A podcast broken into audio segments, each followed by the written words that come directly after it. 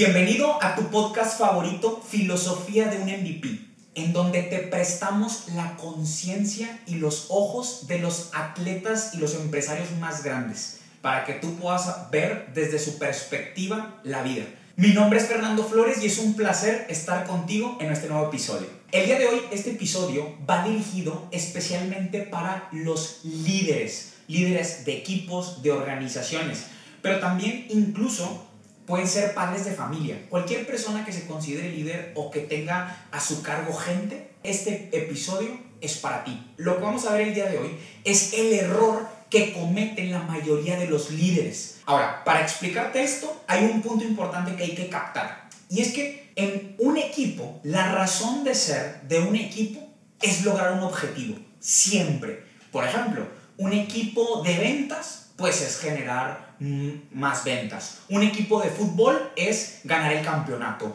Una empresa eh, es generar X facturación. O incluso hasta un matrimonio. Un matrimonio también es un equipo donde el resultado que buscan es, no sé, generar hijos con X valores o de cierta forma. Entonces, la razón de ser de un equipo es un objetivo, es lograr una meta. Hay algo que, que se quiere lograr por el cual se unen todas las partes. Ahora, el error que cometen la mayoría de los líderes es que le ponen toda su atención al cómo. ¿A qué me refiero? Es decir, a los mecanismos, a la estrategia, a la metodología que se tiene que utilizar para poder lograr el resultado que se busca. Y por ejemplo, para que quede claro este punto, normalmente en una empresa o en un equipo de ventas se tiende, normalmente el líder lo que hace es que pone a capacitar a los equipos, a los vendedores,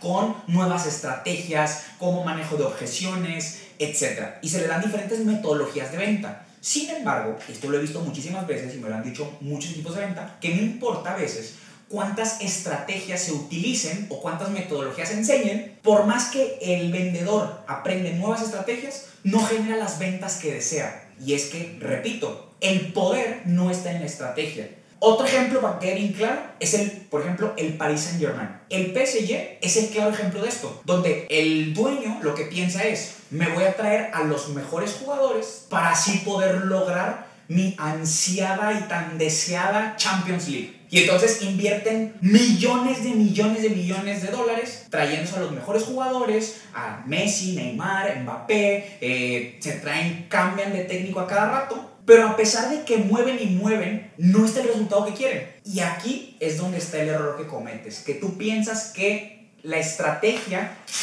genera el resultado.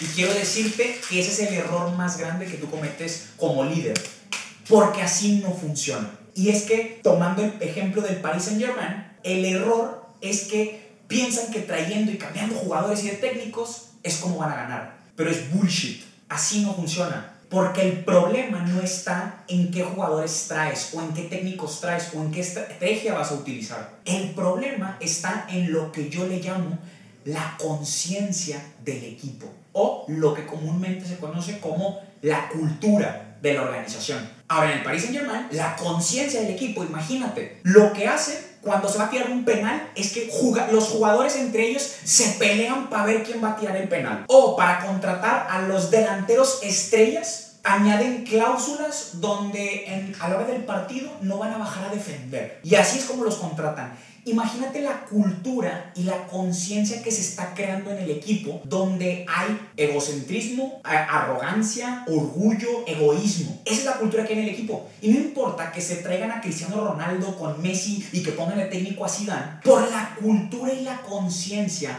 de arrogancia, de separación, va a ser imposible o va a ser muy difícil poder ganar esa ansiada Champions League. O puede ser que lo ganen, sin embargo, el resultado va a ser imposible que se pueda sostener en el tiempo. Y es que la estrategia no genera el resultado, sino lo que verdaderamente tiene un impacto en el resultado es la cultura y la conciencia que hay en un equipo.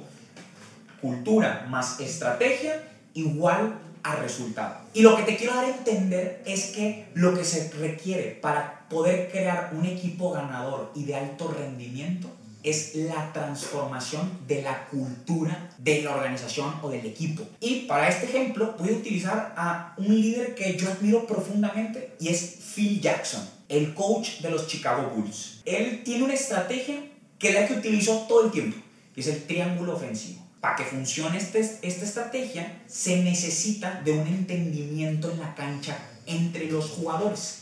Al principio, cuando él llegó a los Bulls, esta estrategia no funcionaba y no le daba los resultados que él quería porque eh, en el equipo estaba lleno de individualidades, igual que en el Paris Saint Germain.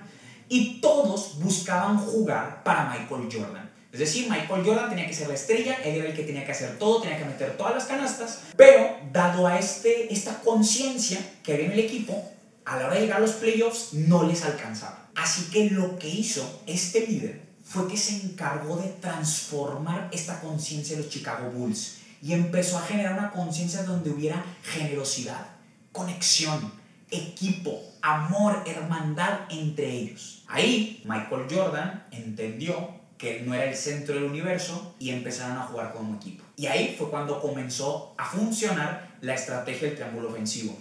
Y también fue cuando comenzaron a ganar los tan famosos seis campeonatos. Por esto es que yo admiro profundamente a Phil Jackson, porque él hizo un trabajo que no todos los líderes hacen. Y él tuvo la capacidad de poder distinguir y captar la conciencia y la cultura que existía en el equipo. Pero para esto, en mi experiencia, para que un líder pueda captar esto, se requiere de un trabajo personal muy profundo y de un autoconocimiento enorme para poderlo ver en el equipo.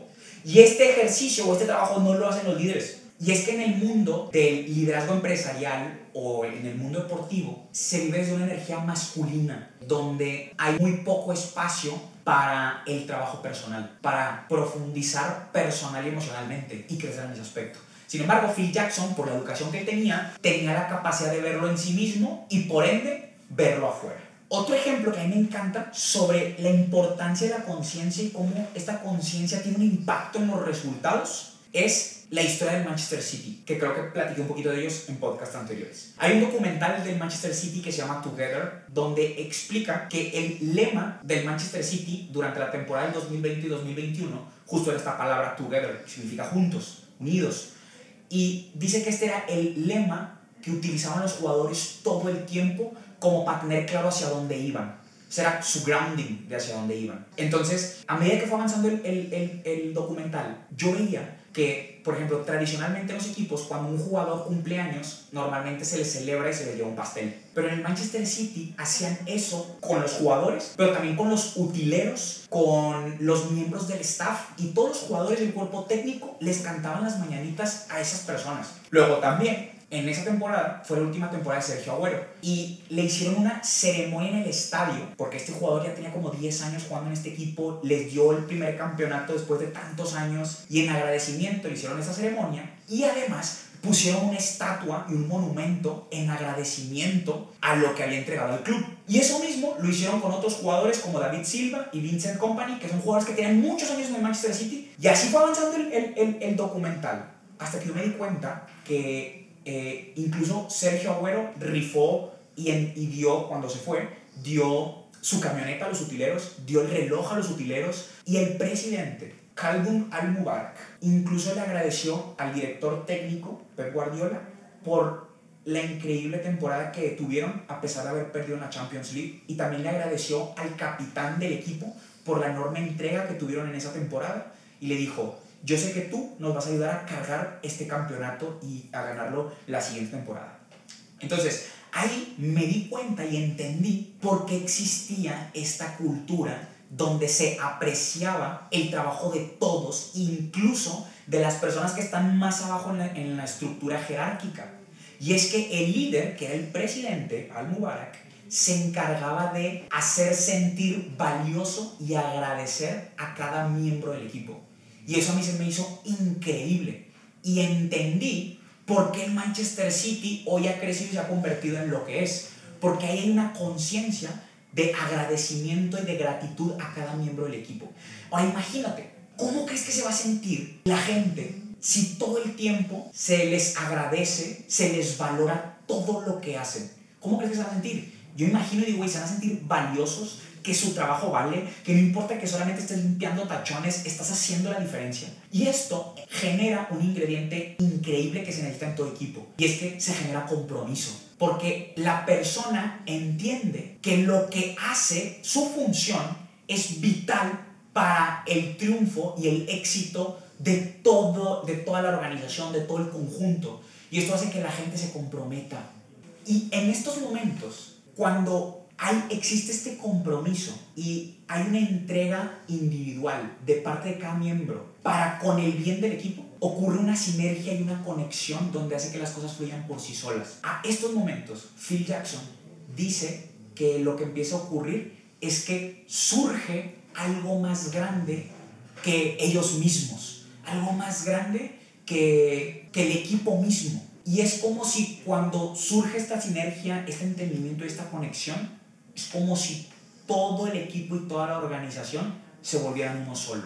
Generar esta conciencia de que todos somos uno solo es lo que garantiza el éxito de cualquier equipo, ya sea deportivo, empresarial, incluso un matrimonio, una familia. Captar que lo que yo doy va más allá de mí, sino que se trata del otro. Ahora, puede ser que mucha gente muchos líderes de ustedes digan, ah, sí, eso yo lo estoy trabajando, yo lo estoy haciendo, pero si no están los resultados, si verdaderamente no está el éxito que tú quieres en tu equipo, entonces eso es trash talk, es bullshit que te estás diciendo. Porque el resultado revela la conciencia y la cultura que existe en un equipo. Y fíjate, hay otro beneficio, porque también puede ser que algunos de ustedes digan, es que yo he trabajado eso y la gente no se compromete, no necesariamente. Y también yo pienso que eso es bullshit. Porque cuando la conciencia y la cultura está bien creada, ocurre un beneficio para todo líder. Y ahí te va. Para este beneficio, te voy a poner el ejemplo del Manchester United hace 10, 15 años, cuando el Manchester United era de los mejores equipos en el mundo. Hay un podcast que se llama Diary of a CEO, donde sale Río Ferdinand. Y le preguntan a Ferdinand, oye, ¿tú qué piensas? ¿Cuál es el secreto para un equipo ganador? Y él dice, la cultura, la cultura que existe en el equipo.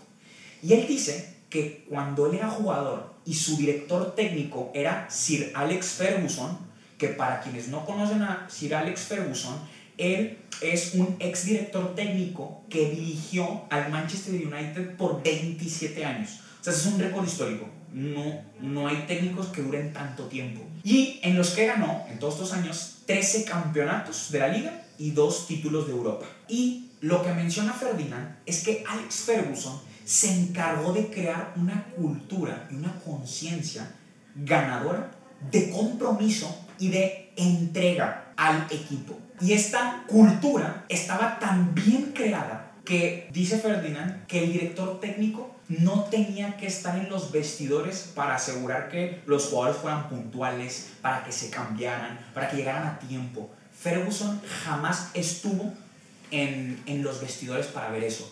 Él simplemente estaba en la cancha y se encargaba de dirigir a la hora de estar en los entrenamientos. Y menciona que esto es porque la cultura estaba tan bien creada que había líderes de esta conciencia o guardianes, llamémosle así, de esta conciencia. Donde si alguien no estaba o no vivía o no operaba desde esta conciencia y desde esta cultura de entrega y de compromiso, esos líderes se hacían cargo de confrontar a esas personas que no estuvieran alineadas.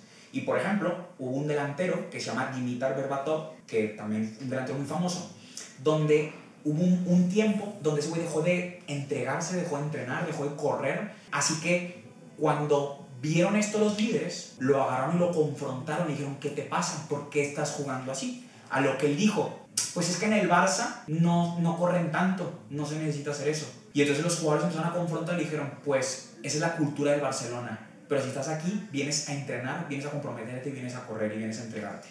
Si no, no estés. A la siguiente temporada, corrieron al, al jugador. Y ese es un súper beneficio, porque entonces, para cuidar el contexto o la cultura, tú como líder no tienes que estar ahí físicamente, porque ya tienes líderes que se dedican a cuidar de esta conciencia. Por eso creo que es vital enfocarte en la cultura, porque incluso al tú enamorar a tu gente, a tu visión, vas a hacer que esa gente cuide que todos estén viviendo desde esa visión. Y lo que genera es que si alguien no está enamorado o no está viviendo desde esta visión, ellos mismos confrontan al, al que no está alineado. Y ocurre algo que yo le llamo que si no se alinea a la, a, la conciencia, entonces la cultura lo bota o lo saca del espacio. O sea, si alguien no se alinea a nuestra cultura, a nuestra conciencia, esa persona lo va sacando del espacio, lo va sacando del equipo. Y así simplemente te aseguras de tener gente que vaya alineada a tu visión. Por esto, creo que la conciencia del equipo es lo más importante en cualquier equipo. Y que los mecanismos son lo menos relevante, lo menos importante. El mecanismo solamente va a ser una consecuencia de la cultura y la consecuencia en el equipo. Pero para que tú puedas captarla, para que tú puedas verla como líder, se requiere de un trabajo interno muy profundo, donde tú conozcas tu conciencia primero y tengas un autoconocimiento de ti, para que puedas verlo en otros. Y es una invitación para ti como líder, a que le empieces a poner atención a la conciencia de tu equipo. Ahí es donde radica todo. Si somos capaces de poder transformar esta conciencia, vas a ser capaz de crear cosas extraordinarias, así como Phil Jackson lo hizo con los Chicago Bulls y ganaron los seis campeonatos. Después lo hizo con los Lakers y así como el Manchester City, que en esa temporada ganaron cuatro campeonatos de cinco posibles. Y así es lo mismo a cualquier equipo.